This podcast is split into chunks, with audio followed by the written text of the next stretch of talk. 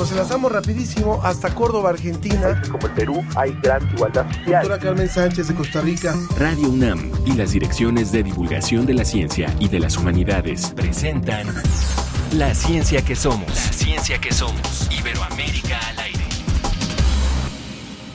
Matemáticamente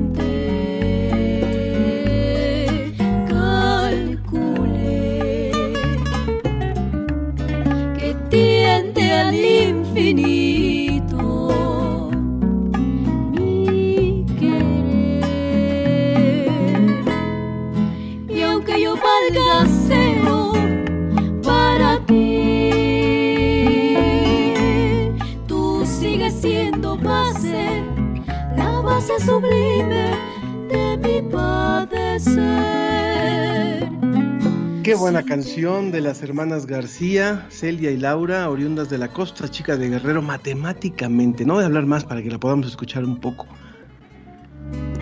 restarías al mundo de nosotros dos.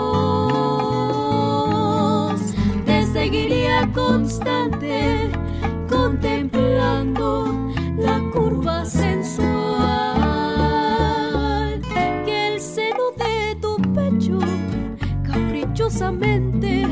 puede hacer variar.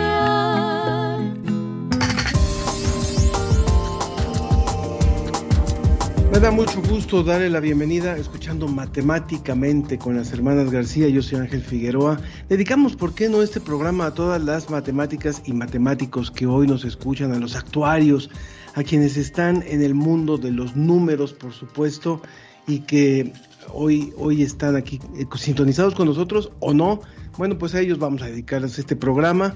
Eh, estamos en la ciencia que somos y bueno, esas hermanas, las hermanas García, se han presentado ya en el Palacio de Bellas Artes y en distintos lugares haciendo interpretaciones de boleros famosos y de chilenas. Las vamos a estar oyendo hoy a lo largo de esta emisión. Eh, le presento lo que vamos a ofrecer hoy en la ciencia que somos. A partir de los astrocitos, células del sistema nervioso, logran obtener neuronas específicas de una re- región cerebral que podrían recuperar circuitos sensoriales dañados de la vista o el oído. Con relojes inteligentes monitorean a personal de salud para detectar tempranamente la infección por COVID-19. A poco más de un año en confinamiento por la pandemia hablaremos de los mitos y certezas que tenemos sobre el coronavirus. Y bueno, la NASA reconoce al científico mexicano Rafael Navarro y bautizó a una montaña en Marte con su nombre. Estamos pendientes, como siempre, de sus comentarios y preguntas en nuestras redes sociales, en Facebook, La Ciencia que Somos, en Twitter, arroba Ciencia que Somos, y también en el WhatsApp en el 55 5406 5762. 55 5406 5762. Y bueno, nos dice Tania Benavides, que maneja nuestras redes sociales también, que esa canción la canta el maestro Álvaro Carrillo. De hecho, cree que es de él, esa de matemáticamente. Yo personalmente no la conocía y eso que Álvaro Carrillo me gusta. Bueno, vámonos rápidamente volando hasta Salamanca. Desde España, El informe de la Agencia Iberoamericana para la Difusión de la Ciencia y la Tecnología, DICIT. con José Pichel.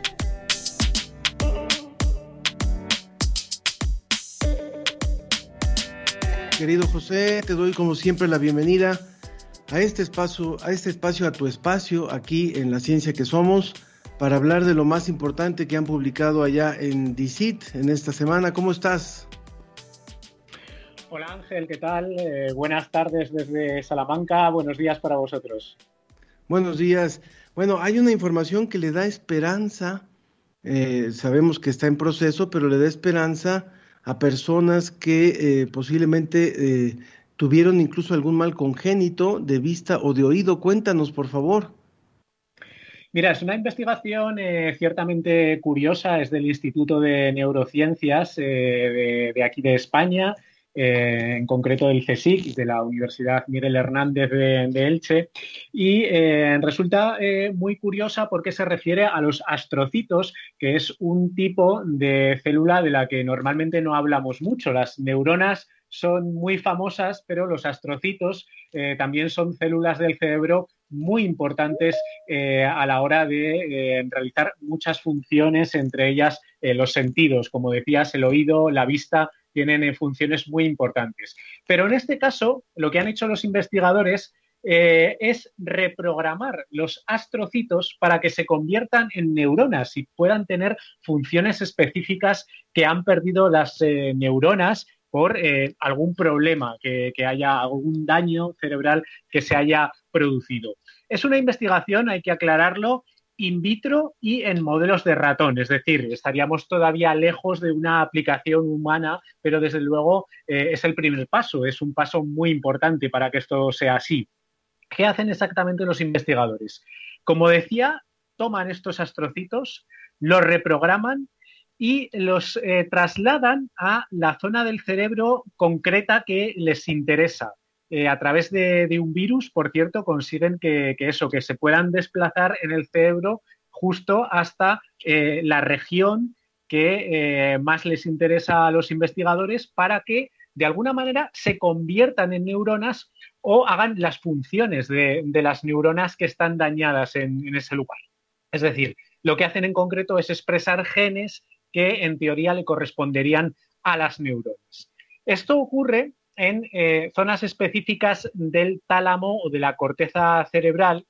Y lo que dicen los investigadores es que eh, en concreto están ayudando a restaurar circuitos cerebrales que tienen que ver con esas funciones, con esos sentidos de la vista o del oído. Entonces, eh, se trataría, en este caso, hasta donde han llegado con esos modelos de ratón, de reparar esos circuitos cuando se han dañado. Pero, como bien decías también, podría ser que eh, el siguiente paso, de hecho, en su investigación, va a ser tratar de que eso se consiga también cuando la ceguera es congénita, cuando eh, un ratón, en este caso, tiene esa ceguera desde nacimiento. Entonces, eso sería otro paso más importantísimo en la investigación y ya veríamos a partir de ahí cómo se podría ir aplicando al ser humano. Qué interesante este, este planteamiento y creo que nos explica para muchas veces para quienes, por supuesto, se oponen, por ejemplo, a la experimentación en animales. Bueno, o sea, si, si pensáramos en lograr la, la, la, restauración, por ejemplo, de, estas, de estos circuitos, como tú nos hablas, es, es importante considerar muy bien por qué es que se prueba primero con ciertos animales. Eso creo que hoy nos explica esto y obviamente que si un día esto se llega a, a dar, si llega a avanzar, bueno, pues será, será una gran aportación para las personas que tienen problemas de visión o de oído, incluso congénito. Bueno, vamos a... Eh, si me dejas un, apunte eh, con respecto a esto que dices, es que eh, aquí en España ha habido una polémica en los últimos días con una empresa que se dedicaba a la experimentación animal y eh, no cumplía las eh, normas éticas eh, mínimas, ¿no? Entonces hay que decir que efectivamente la experimentación animal es absolutamente esencial para el avance de la medicina, de la salud, de, de las ciencias biomédicas, pero que eso está regulado con normas éticas muy estrictas, ¿no? Y en este caso, aquí en España se ha descubierto una empresa que no cumplía esas eh, normas a la hora de realizar las investigaciones y, eh, lógicamente, es un asunto que, se ha parado y se ha, se ha investigado. Por supuesto que esto abre un gran debate y seguramente el público se va a manifestar en esto, pero bueno, un día podríamos hablar de los beneficios que hoy gozamos y que se deben eh, gracias a la experimentación animal, lo que tiene que ver con medicamentos, lo que tiene que ver con curas. Vamos ahora a hablar de pingüinos, por favor, José. Vamos a hablar de pingüinos, pero eh, porque han detectado científicos chilenos un nuevo virus en eh, los pingüinos. Eh, claro, esto teniendo en cuenta que estamos todavía en pandemia, que no hemos salido de la pandemia de COVID, nos pone un poco los, los pelos de punta, ¿no? bueno, hay que tranquilizar porque se trata de un virus conocido, es el virus que provoca la enfermedad de Newcastle y es una enfermedad típica de las aves de corral. La novedad es que eh, se haya detectado en pingüinos, en este caso de la Antártida y de la Patagonia chilena, y que además se ha detectado en una proporción enorme, hasta un 30% de los pingüinos que han analizado los investigadores del Instituto Antártico Chileno eh, tendrían, serían portadores de, ese virus. que, eh, por cierto, eh, no están todavía seguros los científicos de cuál es el efecto que tiene en los pingüinos, de qué tipo de enfermedad les puede provocar, si es que les provoca alguna, a los pingüinos. Porque, como digo, hasta ahora es un virus importante de las aves de corral, es un virus peligroso para las aves de corral y, sin embargo, hay que decir que eh, podría ser eh, potencialmente peligroso también para el ser humano, pero eh, la realidad es que tiene efectos leves. Efectivamente, puede saltar, puede contagiar a personas, pero en las personas tiene unos efectos muy limitados, muy leves. Así que en ese sentido no deberíamos preocuparnos. Pero lo que nos está diciendo esta investigación es que el mundo en realidad está lleno de, virus que saltan continuamente de unas especies a otras y eh, eso nos lleva a aclarar muchísimo más lo que ha sucedido con el coronavirus y lo que puede suceder en, un futuro, ¿no? Y esta labor de rastreo, de vigilancia de lo que ocurre con los virus en todas las especies es esencial, es fundamental para que podamos entender cómo son eh, todos los ecosistemas que nos rodean, podamos tenerlo todo bien estudiado y podamos reaccionar, igual que estamos reaccionando ante la actual epidemia de coronavirus. José, como siempre, te agradezco muchísimo esta información, las dos muy interesantes, y seguramente hay más que el público puede encontrar con ustedes. Por supuesto que sí, como siempre invitamos a todo el mundo a que entre en nuestra página www.dicit.com y allí eh, encontrarán noticias de ciencia y tecnología de toda Iberoamérica. Te mando un abrazo, José, y que estés muy bien. Síguete cuidando mucho. Un abrazo, Ángel. Hasta el próximo viernes. Que estés muy bien, José, y por supuesto aprovecho también para saludar a todos los eh, internautas que están conectados a través de Facebook Live eh, de la ciencia que somos. Gracias a todos ellos también y a todo el público de las más de 50 estaciones, 51 para ser exactos, que transmiten o retransmiten este programa en México y en América Latina. A todos los saludamos con muchísimo cariño y con mucho, con mucho agradecimiento de permitirnos llegar hasta ustedes. La ciencia que somos, la ciencia que somos. Entrevista.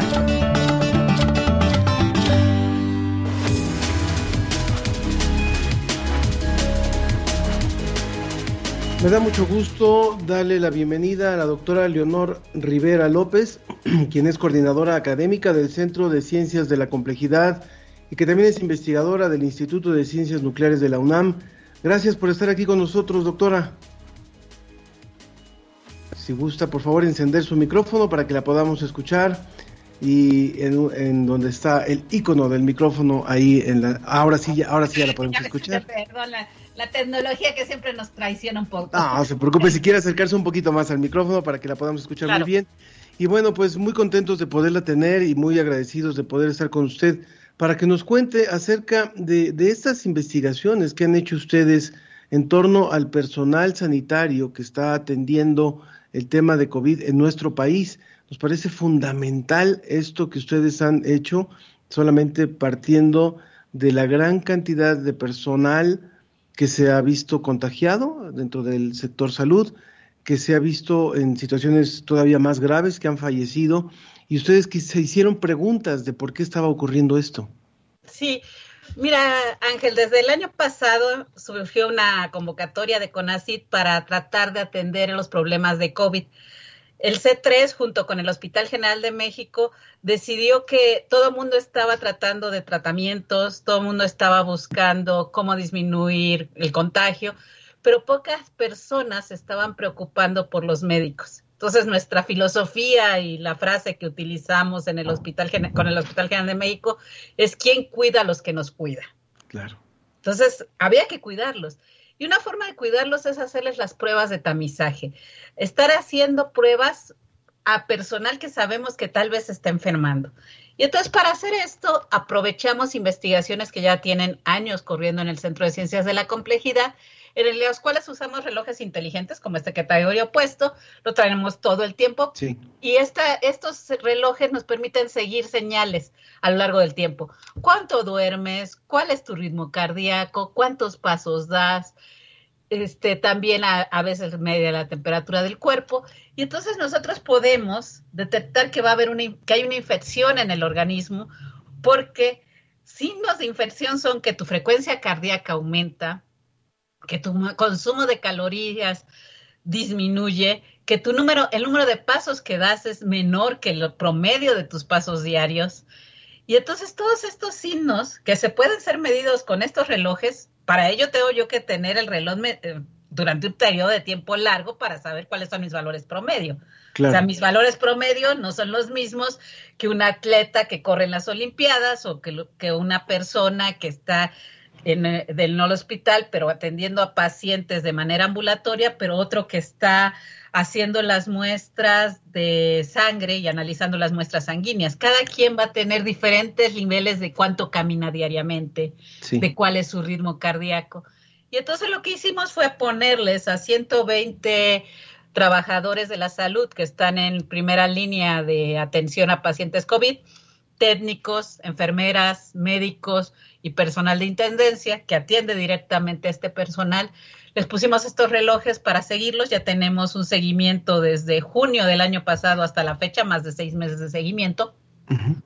Y hemos podido detectar cuando ellos tienen infecciones e inclusive a los que les han confirmado la prueba de COVID, hemos visto las señales, cómo se ven alteradas y cómo el, de, el reloj, este, estos relojitos permiten alterar cambios en las señales que están asociados con la enfermedad. ¿Alterarlos o detectarlos, más bien? Eh, no, no, no. Hemos visto estas alteraciones. Sí, o sea, sí, tu valor promedio, que, que lo... por ejemplo, digamos que eres una persona como yo, que soy bastante floja, y entonces en promedio doy del orden de 10 mil pasos al día, no más, uh -huh. que tengo un ritmo cardíaco alrededor de frecuencia de 80 latidos por minuto y que soy una persona que tengo un sueño más o menos estable, eh, estable de que duermo 7 horas en la noche. Entonces, todas estas señales me hablan de cómo se comporta mi cuerpo cuando estoy sana. Las personas que sufren COVID, si yo tuviera COVID, en este momento yo tendría un ritmo cardíaco en lugar de 80, tal vez de 100, con grandes fluctuaciones. Tendría, daría muchos menos pasos en lugar de mis 10 mil, tal vez ahora mi ritmo de pasos en un día van a ser solo 4 mil. Mi sueño va a disminuir drásticamente su calidad, me voy a estar despertando muchas veces en la noche y en lugar de tener 420 minutos de sueño voy a tener tal vez 300 de promedio de sueño. Sí. Entonces, todos estos cambios son los que nosotros detectamos. ¿Y qué sí. es lo que hacemos? Decimos, bueno, estos, eh, todos estos cambios pueden estar asociados con una infección. Después Ahora, de... haz la prueba de tamiz, se hace la prueba, o sea, se, se selecciona este grupo de pacientes, se les hace las pruebas y se verifica si tienen o no COVID, por ejemplo. Claro. Después de colocarle a 116 personas o 120 personas estos relojes inteligentes, ¿qué fue lo que encontraron? Ahora sí viene lo, lo, lo, lo apasionante para, para bueno, la investigación. Muchísimas cosas. Primero encontramos que este, es muy notorio el cambio de estos sujetos. Pensemos que es personal que está en primera línea de COVID. Entonces, el estrés laboral es enorme. O sea, realmente están en un periodo de estrés muy grande y de manera natural, o sea, sus promedios están muy alterados. Cuando estos sujetos van de vacaciones, o sea, ellos han tomado en estos periodos vacaciones, disminuyen drásticamente las alteraciones que vemos. O sea, su ritmo cardíaco baja, su calidad de sueño aumenta, el número de pasos que dan en promedio generalmente es mayor, entonces mejoran sus condiciones de vida al ir a vacacionar. Entonces hemos visto que realmente este tipo de personal sí necesita las vacaciones porque las condiciones de estrés laboral son enormes. Hemos visto también que el COVID es una enfermedad que por desgracia tenemos sujetos a los que les dio la enfermedad en septiembre y en diciembre seguían con la enfermedad. Tenemos sujetos que les dio la enfermedad en diciembre y no se han curado. Eh, al día de hoy, ves las, la, lo, su ritmo cardíaco y todas las señales están alteradas, fuera de los rangos de normalidad de esas personas, o sea, más de tres meses y siguen con la enfermedad. Son personas que no sufrieron una enfermedad grave, o sea, no fueron internados en el hospital, no les dieron tratamiento con oxígeno ni los intubaron. Simplemente son personas que tuvieron la enfermedad con, con síntomas, pero no graves, y sin embargo durante más de tres meses siguen cursando la enfermedad. Y hay personas que se curan en una semana. Entonces, tenemos estos contrastes tremendos en el COVID. Te puede ir muy bien o realmente muy mal de que las consecuencias sean por meses. Claro. Ahora, también sería muy importante eh, decirle al público, eh, bueno, estamos hablando con la doctora Leonor Rivera López, ella es coordinadora académica del Centro de Ciencias de la Complejidad y también investigadora del Instituto de Ciencias Nucleares de nuestra UNAM. Y bueno, eh, ¿cuál, era la ¿cuál era la condición de salud del personal de salud que ustedes encontraron al momento de iniciar este estudio? O sea, ¿qué, qué, ¿Qué tanta salud tenía el personal de salud? una de las cosas que nos sorprendió mucho del personal de salud es que refleja a la población mexicana. Este, por desgracia, los mexicanos tenemos problemas de obesidad, sobrepeso, o sea, la mayoría de la población mexicana, y cuando estoy hablando de la mayoría, es un 60% de la población del Hospital General que es este, obesa o tiene sobrepeso este, muchos, el, más allá del 40%, tenía triglicéridos elevados, colesterol elevado.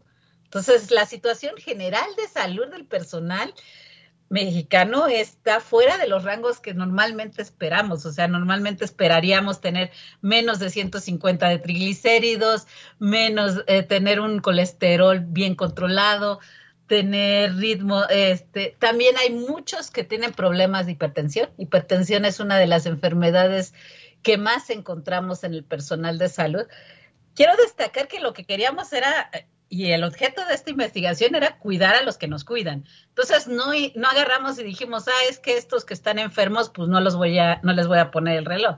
No, porque sí nos interesa ver cómo evolucionaban ellos. Y como estamos midiéndolo, estamos haciendo una medicina personalizada en este sentido, este tamizaje es personalizado, medimos los niveles de control míos o los niveles de control que tienes tú, Ángel, que son totalmente distintos.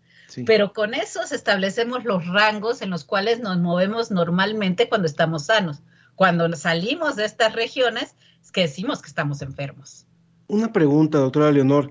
Nos parece realmente interesante lo que ustedes han hecho y sobre este último punto que decía, a ver si, si el personal de salud, por ejemplo, de estos 116 con los cuales estuvieron trabajando o más, eh, bueno, más del 60% tiene sobrepeso y obesidad.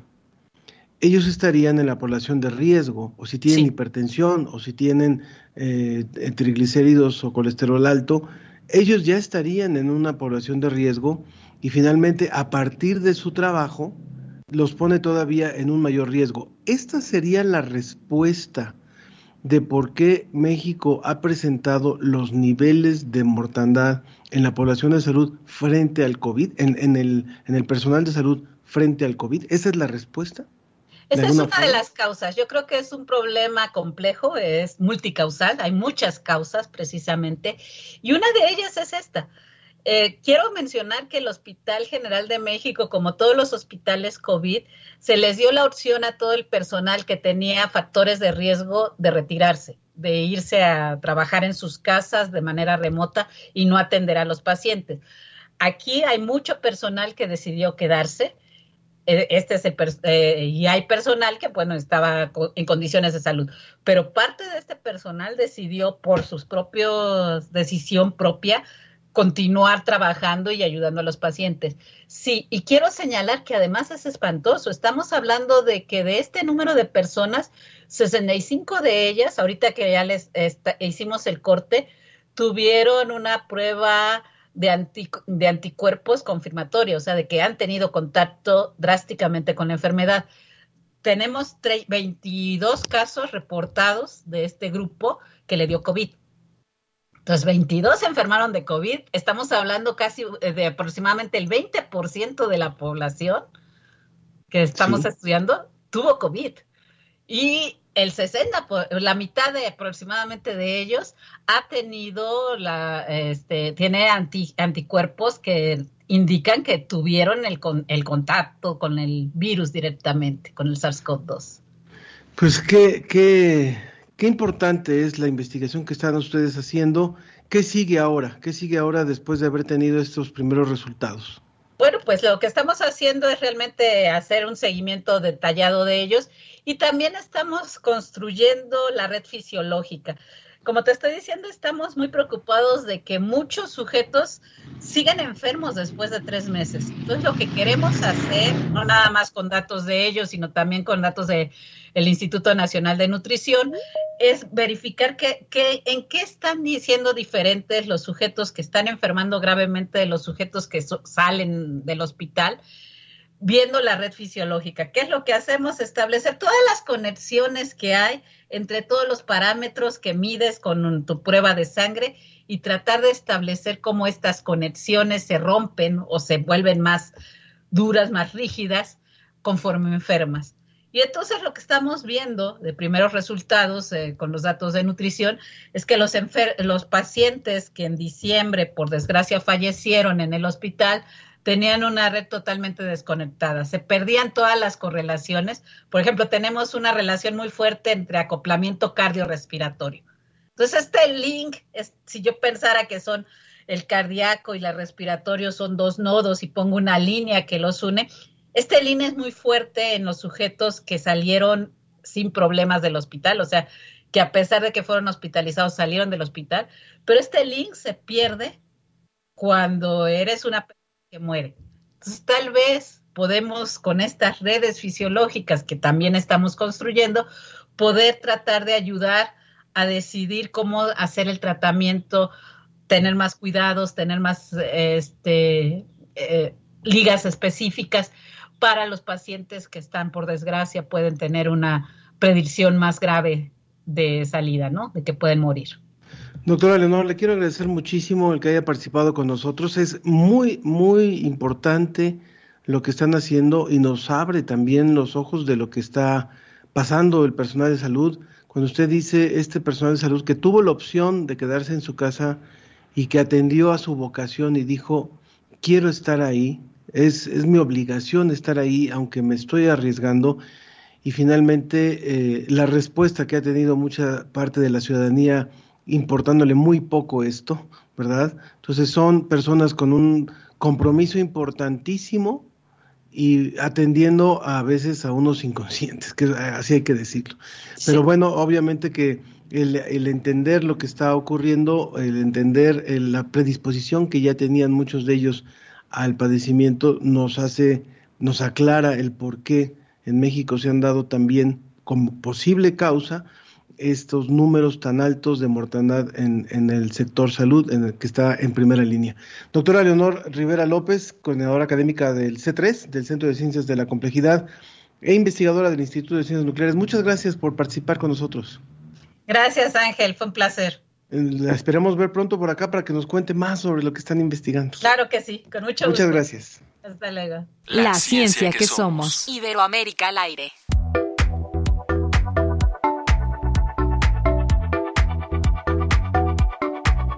Aprovecho, por supuesto, para recordarle a usted eh, nuestras vías de contacto.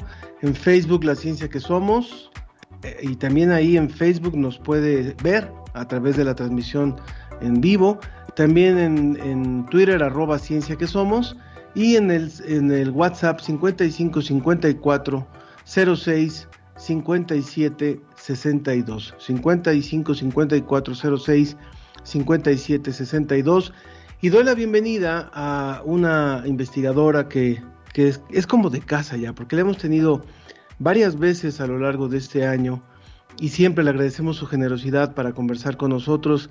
Ella es la doctora Susana López Charretón, ella es viróloga e investigadora del Instituto de Biotecnología de la UNAM, está por allá en Cuernavaca. Muchas gracias por estar con nosotros. Hola Ángel, muchas gracias por la invitación.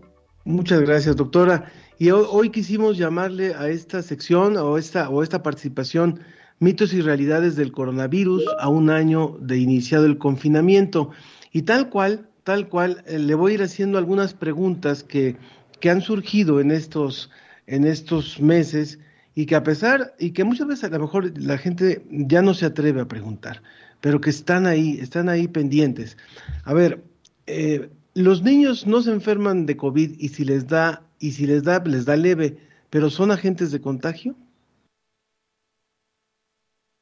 Ya, eh, En general, no, eh, los niños se pueden infectar, pero no tienen eh, la enfermedad. Eso pasa eh, en, en muchas infecciones virales. En este caso, están infectados. Afortunadamente, pocos tienen síntomas, pero son contagiosos porque tienen, están teniendo replicación del virus. Entonces, es por eso que las escuelas no han abierto, porque tenemos que proteger, pues primero a los maestros y a los padres de los niños para que los niños no lleven la infección a sus casas. Gracias, doctora. ¿El, el virus está atacando a población más joven en México o en la región de América Latina? Y si es así, ¿cuál es la razón? Pues eh, en parte, una de las explicaciones puede ser que, que primero eh, pasó por la población más, más adulta, ¿no? que ya tiene una cierta inmunidad, porque si se, si se acuerdan, la primera ola sí fue muy sobresaliente, que eran mayores de 60 años. Entonces, entre que ya esa ola pasó por ese periodo, por ese grupo de edad, ya hay vacunación y la población activa económicamente es la joven, quizás hay más exposición en este, en este momento. ¿Qué son las cadenas de contagios, doctora? Perdón. ¿Qué son las cadenas de contagio? Bueno, eh, eh, no sé si se refieren a que una cadena de contagio puede ser en un evento en el que una persona infectada se, se expone a... ¿Sí me oyen o no? Sí, ¿Sí? perfectamente. Ay, perdón. Una persona infectada eh, se, se, acerca a un grupo de personas y eso puede establecer una cadena de contagio digamos, eh, si llega una persona infectada a un grupo de ocho personas y quiere contacto con ellas, ya hizo una cadena de ocho personas que a su vez van a, sin saberlo, quizás van a empezar a contagiar a otros. Al principio de la pandemia se creía en gran medida que, que el contagio se podía dar a través de las de lo que estaba en las superficies y ahora se sabe que es mucho más la transmisión de los de los de, a través del aire y ¿Debo de seguir lavando las cosas que llegan del exterior? En general, eh, yo considero que la, principal vía, como dices, es a través de, aerosoles que se acumulan en áreas en las que hay personas conviviendo, hablando, gritando, etcétera. Esa es la principal vía y por eso el uso de cubrebocas eh, y la distancia es lo que principalmente comentamos eh, las superficies mantienen un tiempo el virus, pero no representan una, una, un problema tan serio. Si comparto el teléfono celular, digamos, con alguien en el momento, pues eso sí representa un riesgo. Pero las superficies como tal, las cosas que nos llegan del exterior, eh, paquetes, etcétera, no es necesario eh, desinfectarlos. En, ese caso, ¿habría que replantear las medidas sanitarias en las que hemos vivido en el último año, doctora? Pues en parte sí. Esto de estar pisando cloro, ¿no? Colchoncitos sí. de cloro para evitar la contaminación y estar eh, eh, contratando compañías que hacen desinfección de áreas comunes, resulta que no es tan necesario. O sea, es mucho más importante tener lugares bien ventilados en los que el aire no se acumule, ¿no? El aire, pues no, no, está acumulado, o sea, tener ventilación en todos lados es muchísimo más seguro y muchísimo más eh, económico también.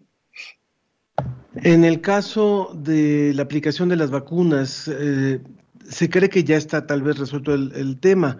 ¿Esto es cierto? O sea, las vacunas realmente son un camino para evitar los contagios, pero no son la cura para el COVID-19, ¿no? Eh, las vacunas lo que hacen es prevenir eh, de la infección grave y muerte y eso, eso es una ganancia enorme. Lo que se ha empezado a ver es que personas vacunadas se pueden infectar, es decir, eh, el virus se puede replicar en ellos, pero no tienen síntomas o tienen síntomas muy leves. El problema es que sí puede contagiar a gente que no está vacunada. Entonces, por eso se recomienda el uso de cubrebocas mientras no alcancemos a un 70% de la población vacunada. Y eso, por lo menos en nuestro país, estamos muy lejos de llegar a ese punto. ¿Qué porcentaje, perdón? Eh, 70% de la población 70%. se requiere tener inmunidad, digamos, ¿no? Entonces sí. sí. estamos muy lejos de ese punto. Sí, apenas estamos casi por el 10% de la población y eso no, no en doble dosis, ¿no? O sea, por lo menos que han recibido una de las dosis. Eh, si ya me dio COVID, ya no necesito vacunarme. Los expertos coinciden en que incluso si has tenido COVID es mejor vacunarte, pero ¿qué, qué debemos de hacer si, las personas que ya les dio COVID? sí, es, recomendable que se vacunen, como que la vacuna les da un refuerzo, digamos, que les ayuda a tener una mejor protección. Aparentemente la infección no confiere la misma protección que está confiriendo la vacuna. Se ha visto que los que se vacunan después de haber ya pasado por COVID tienen una respuesta muy superior y pues eh, eh, mal no les hace, al contrario, ¿no? Se protegen más todavía. Si habláramos de cuánto dura la inmunidad, o sea, ¿se pueden volver a enfermar las personas o, qué tantos casos se están dando eh. realmente de reinfección? Sí, ¿qué, qué, tantos casos se están dando de reinfección? ¿Las personas se pueden volver a enfermar? Eh, lo que pasa es que hay un gran número de personas que se pueden reinfectar, pero no enfermar. Entonces, esas no son detectables. Entonces, porcentajes de cuántas personas ya vacunadas están siendo reinfectadas eh, no es fácil de cuantificar porque no tienen síntomas y no estamos eh, haciendo estudios para ver quién se reinfectó sin tener síntomas. Entonces, sí hay datos de personas que se están reinfectando con síntomas muy leves o, o sin síntomas, pero no te puedo decir porcentajes. ¿Cuánto dura la inmunidad? Que es una pregunta que escuché eh, pues sabemos que dura el tiempo, hasta ahorita el tiempo de las, de las primeras personas que se han vacunado son más o menos seis o siete meses y todavía tienen eh, una buena inmunidad. No sabemos más porque no ha pasado el tiempo. Sí, nos pregunta Zulema García que si en post-COVID hay presencia de virus. No, no. Esta, las secuelas que deja la enfermedad, que se llaman una etapa post-COVID, no es que tengan virus, es que eh, muchas de los que se tuvieron durante la enfermedad dejan algunas secuelas que se tardan en, recuperar las personas. Pero si ya me vacuné, sí, sí, sí. Si ya me vacuné, tengo que seguir con las medidas de cuidado. Sí, sí, justamente es lo que platicamos. Eh, sí, las personas vacunadas eh, se pueden reinfectar, aunque no tengan la enfermedad, y el problema ya no es para la persona misma, sino para los que no se han podido vacunar. Y en este país, en este momento, solamente una población muy chiquita está vacunada. Entonces, para proteger a los demás, es muy recomendable seguir usando cubrebocas y distanciamiento social. Una última pregunta también, eh, doctora Charretón, López Charretón. Eh, hay mucha información sobre el tema de algunas vacunas que, que están ocasionando o posiblemente estén ocasionando algunas secuelas. Hoy, de hecho, el, mundo amaneció con la noticia de que Dinamarca ha retirado ya de, forma definitiva la vacuna de AstraZeneca.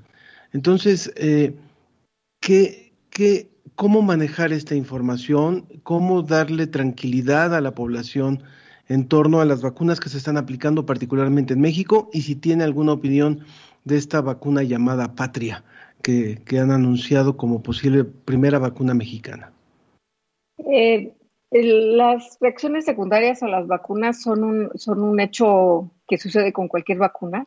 Sin embargo, estamos en una época de comunicación tan activa que nos enteramos de un caso en un millón. Esa es la verdad. O sea, los casos de AstraZeneca y de la vacuna Johnson, eh, de Johnson y Johnson son casos de coagulación eh, anormal, digamos, pero en el caso de, de AstraZeneca se ha visto un caso en 300 mil más o menos, de los que se han reportado. Y en el caso de, de Johnson Johnson es uno en un millón. O sea, el número de casos es tan bajo que el riesgo de tener COVID es muchísimo más alto. Entonces, esto es una relación costo-beneficio. Es muchísimo más alto el riesgo de padecer COVID y enfermedad grave y muerte que el riesgo de poder tener una de estas complicaciones que son muy, muy escasas. Eh, y sobre la vacuna patria, pues es, es, es un buen comienzo el que nuestro país empiece a, trabajar en una iniciativa de este tipo. Es una vacuna que se desarrolló en Estados Unidos. El, digamos que el, diseño de la vacuna se hizo en, en, Nueva York, en Mount Sinai, y se licenció a México, igual que a Tailandia, Vietnam y a Brasil y se está produciendo aquí en Avimex, en una, en una empresa farmacéutica de productos veterinarios que tiene una experiencia enorme de colaboración con Mount Sinai.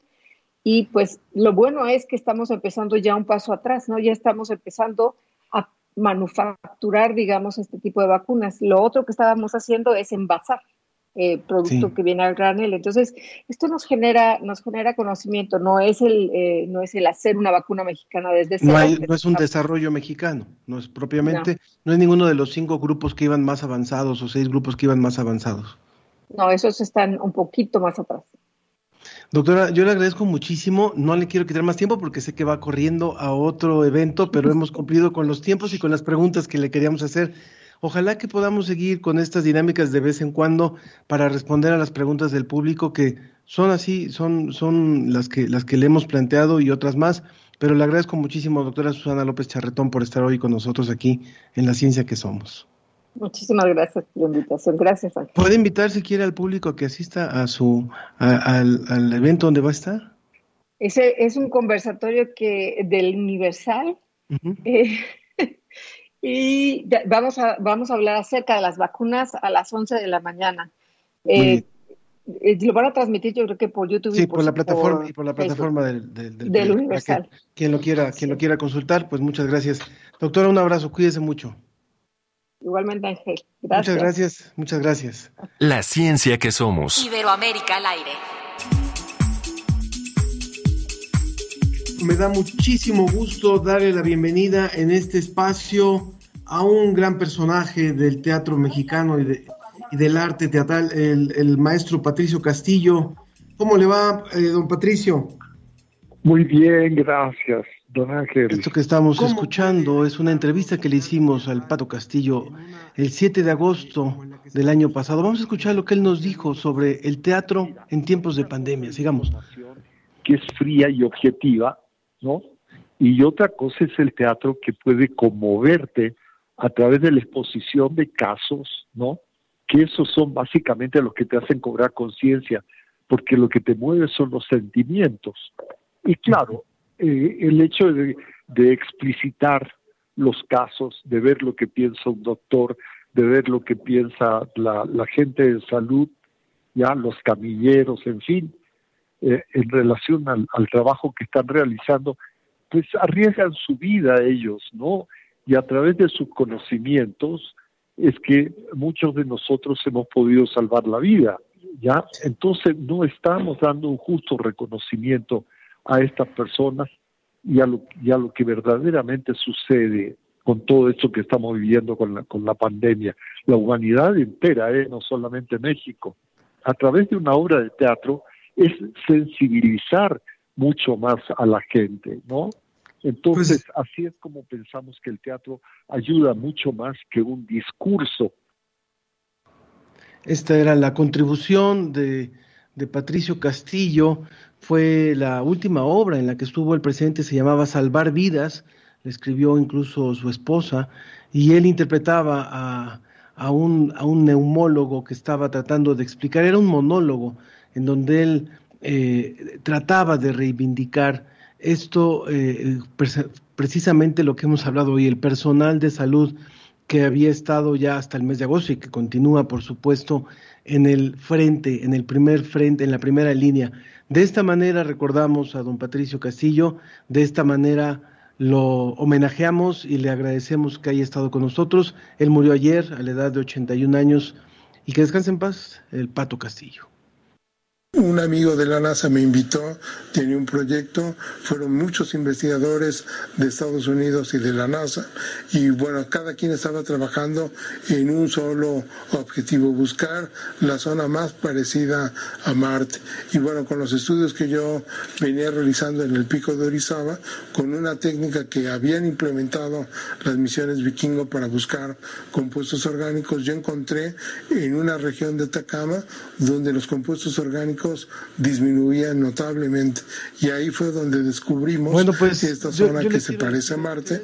que y si, que si en alguna ocasión tiene la oportunidad de estar en Marte y lleva su mapa, bueno, entre, entre el monte Sharp, ahí al noreste del cráter Gale, va a haber una elevación escarpada de unos 120 metros de altura y esa, esa, esa elevación, esa montaña, ahora se llama Rafael Navarro, en honor a un investigador importantísimo para la investigación de la, eh, de la posible vida en Marte y que muy recientemente también lo, lo perdimos, pero lo ganamos también de otras formas. De manera que hoy agradezco muchísimo, muchísimo a su esposa y a su hija eh, que están con nosotros, la doctora Fabiola, Fabiola Aceves de Navarro y a Karina Navarro Aceves también, que estén con nosotros. Gracias, gracias por compartir con nosotros hoy este ratito para hablar de, de don Rafael, del doctor Rafael. Gracias a ti y a tu público por escucharnos. Muchas gracias. Eh, yo creo que eh, no, nos suena a todos eh, algo, quienes no estamos familiarizados con este tipo de homenajes que de alguna manera hace la NASA, pues nos, nos dio gran gusto y, y nos sonó una gran noticia el que se decidiera esta forma de reconocer el trabajo. Yo le preguntaría, dado que tenemos unos cuantos minutitos nada más, ¿por qué es tan importante la, la labor del doctor Rafael Navarro como astrobiólogo y esta contribución que hizo particularmente a la exploración en Marte y qué es lo que viene para recordarlo también. Eh, lo dejo abierto para que cualquiera de las dos lo quiera contestar. Muchas gracias. Bueno, pues en realidad el trabajo de mi papá ha sido a lo largo de muchos años, pero él ayudó y fue clave para dar una respuesta a una duda que había desde que llegaron las naves vikingo a Marte, que era ¿hubo o no hubo vida? Porque hubieron varios experimentos que se hicieron y en uno todo apuntaba a que en el, en el, en el experimento biológico daba positivo, aunque en todo lo demás no daba este, a que había indicaciones de vida. Entonces se quedaba mucho esta duda de qué era lo que había pasado. Y cuando mi papá estuvo, re, o sea, re, rehizo los experimentos, se dio cuenta que desde la parte experimental había una falla. Antes de que pudieras detectar la materia orgánica, en tu horno ya se había eh, eh, ido, ya no la podías detectar. Y esto fue muy bueno porque cuando estaban en la misión Phoenix fue cuando encontraron que realmente, aunque todo lo que hicieran, no iban a encontrar materia orgánica.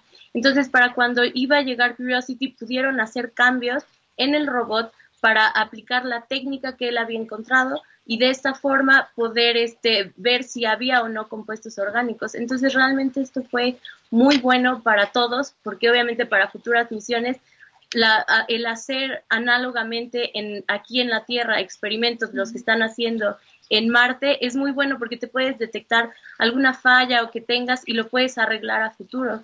Entonces, obviamente, esto fue muy bueno para mi papá y se dio a conocer la noticia y lo ha hecho de que sea un investigador muy bueno en todo el mundo. Y este reconocimiento es parte de esto, de su gran labor.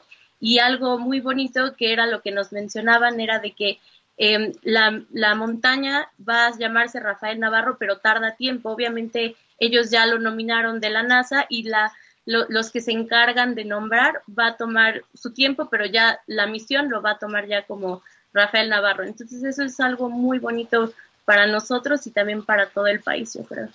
Eh, te voy a preguntar también, Karina, eh, sí. a ver, eh, eh, no me puedo imaginar que una montaña en, en, un planeta lleve el nombre de mi padre. Eso debe de ser, o sea, no, ¿cuántas personas en, en, esta, en este planeta pueden decir, ah, mi papá tiene una montaña con su nombre ahí en Marte? ¿Qué significa eso? Sí, es, es algo maravilloso para nuestra familia. Mi mamá siempre, siempre, le decía a mi papá, no sé cómo, pero tu nombre va a estar en Marte. Sí, y él se reía, de verdad. Decía, decía ¿cómo Fabi, crees? ¿cómo no, crees? No pasa. Fabi, no va a pasar. Realmente es algo muy bonito para... Sí. Mi hermano tiene, tiene una hija, para de, nuestros futuros hijos, de mi esposo y de mí, que les podamos decir, tu abuelito tiene una montaña en Marte. O sea, es algo muy bonito y lo agradecemos mucho. Y es un legado que nos queda para todos. Al final, para cualquier mexicano uno puede decir, hay un mexicano que tiene una montaña en Marte. Sí, maravilloso. Fabiola, claro, Fabiola. Te escuchamos, la escuchamos, Fabiola, por favor. Sí, mira, es, es, yo a Rafael siempre le decía, trabajaba todo el tiempo y yo le ayudaba en todo lo que podía porque de inicio cuando, cuando nosotros empezamos teníamos a nuestros hijos chiquitos, todas las cosas. Si él trabajaba toda la noche, yo me iba a llevar a los, a los niños en ese entonces a la escuela hacíamos muchas cosas. Este, este ha sido un trabajo en equipo. en equipo. y tenemos un equipo maravilloso desde, desde que nos casamos los dos y, y unimos nuestros sueños, eso fue maravilloso. empezamos a tener nuestros hijos y nuestros hijos nos resultaron maravillosos también porque e, era lo que yo, yo les decía a mis hijos, imagínate que ustedes no hubieran entrado dentro de, de toda esta historia, no se hubiera podido compaginar. Y al contrario, pudimos hacer todo juntos, siempre en familia, siempre buscamos hacer todo para salir adelante, ayudarle a Rafael en todo lo que se pudiera. Si él tenía que llegar temprano a las cosas en la NASA, fíjate, eh, hay 24 horas 50 minutos de diferencia, eh, eh, es lo que tiene un día Marciano. en marciano, 24 horas 50 minutos. Y aquí tenemos 24 horas. Entonces, cuando nos fuimos a Pasadena, que se fue el Curiosity, que llegó Curiosity a, a Marte, el primer día yo lo dejé a las 8 de la mañana, el segundo a las 9, el tercero a las 10 y así íbamos. Había veces que lo íbamos a dejar Caris y La yo en la madrugada. madrugada o lo íbamos a recoger en la madrugada y todo se continuaba. Entonces, tomas el horario de Marte, tomas el horario de cómo ellos están trabajando, te vuelves el compañero idóneo, porque de otra forma no pueden ellos hacer las cosas si no tienen a alguien que les ayude. Entonces, hacíamos todo para que, para que se pudiera compaginar una cosa con la otra. Y todo este trabajo ha sido extraordinario. Rafael, yo me casé con un hombre extraordinario. Y hemos tenido una vida maravillosa. Perdón. Claro que sí. Pues yo les quiero agradecer muchísimo el que hayan podido compartir con nosotros estas emociones, porque realmente es algo emocionante, es algo que nos enorgullece, quienes lo pudimos conocer, quien lo pudimos tratar, que lo pudimos, pudimos conversar con él a través de distintos espacios.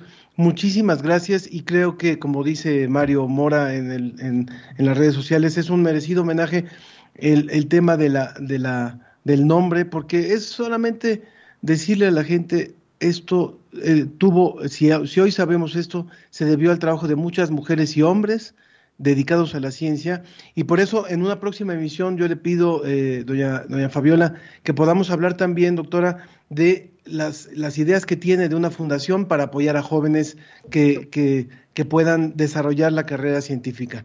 Por lo pronto, hoy muchísimas gracias por, por haber estado con nosotros. Gracias Muchas a ti gracias. y a tu público. Hasta luego. Muchísimas Bye. gracias. Y bueno, de esta forma nos vamos despidiendo. Hay todavía algunos comentarios del público que quiero agradecer. Zulema García, felicitaciones a todas las enfermeras que están haciendo esfuerzos por México. Oniria Gutiérrez, está buenísimo este programa. Zulema que ya había, ya había comentado sobre, sobre esto. Fernando Aguirre, muchas gracias por los valiosos comentarios y despejar dudas. También Sonia Medrano, gracias por compartir información tan valiosa y actualizada. Y por último también eh, nos decía Mario Navarrete, saludos muy fraternal a ambas. El doctor Rafael Navarro aparece en la cartografía marciana y también eh, nos dice eh, aquí otra de las personas del público, eh, dice eh, Mario Navarrete, dice gracias, los felicito, estamos encantados con este programa de viernes, lo mejor de lo mejor, magnífica la emisión de hoy, bueno, ustedes la han hecho con nosotros, hay una pregunta sobre el tema también de, del COVID que la vamos a responder de forma directa, y Edith Gómez, el programa de hoy muy bueno, Magdalena Torres, felicidades a la familia del doctor Navarro, merecido reconocimiento al doctor. Bueno, de esta manera nos vamos, yo les quiero agradecer muchísimo que hayan estado con nosotros en esta emisión. Quiero agradecer muchísimo a todo, a todo el equipo de la Dirección General de Divulgación de la Ciencia, también al equipo de la Dirección General de Divulgación de las Humanidades, por supuesto a Radio UNAM, Arturo González que está por allá en los controles, y también el equipo de transmisión en Facebook, Roberto, eh, Alma, todos ellos, eh, Tania, muchas gracias. Y yo soy Ángel Figueroa y los espero la próxima semana. Sígase cuidándose mucho, siga cuidándose mucho, falta menos y nos vamos a ir escuchando otra vez a las hermanas García, estas, estas hermanas de la costa negra de Guerrero, ahora con El Negro. Esta es la canción El Negro de la Costa. Cuídense mucho, nos escuchamos la próxima semana.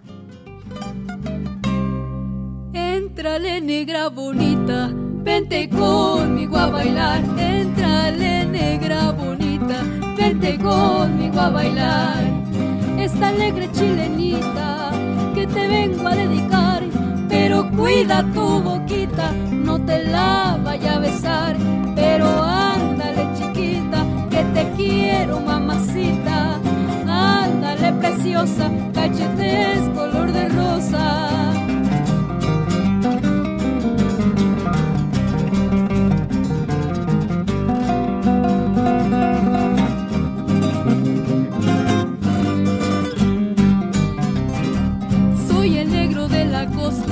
Guerrero y de Oaxaca, soy el negro de la costa, de Guerrero y de Oaxaca. No me enseñen a matar, porque sé cómo se mata y en el agua se la sale sin que se moje la reata. Pero ándale chiquita, que te quiero mamacita. Ándale preciosa, cachetes color de rosa.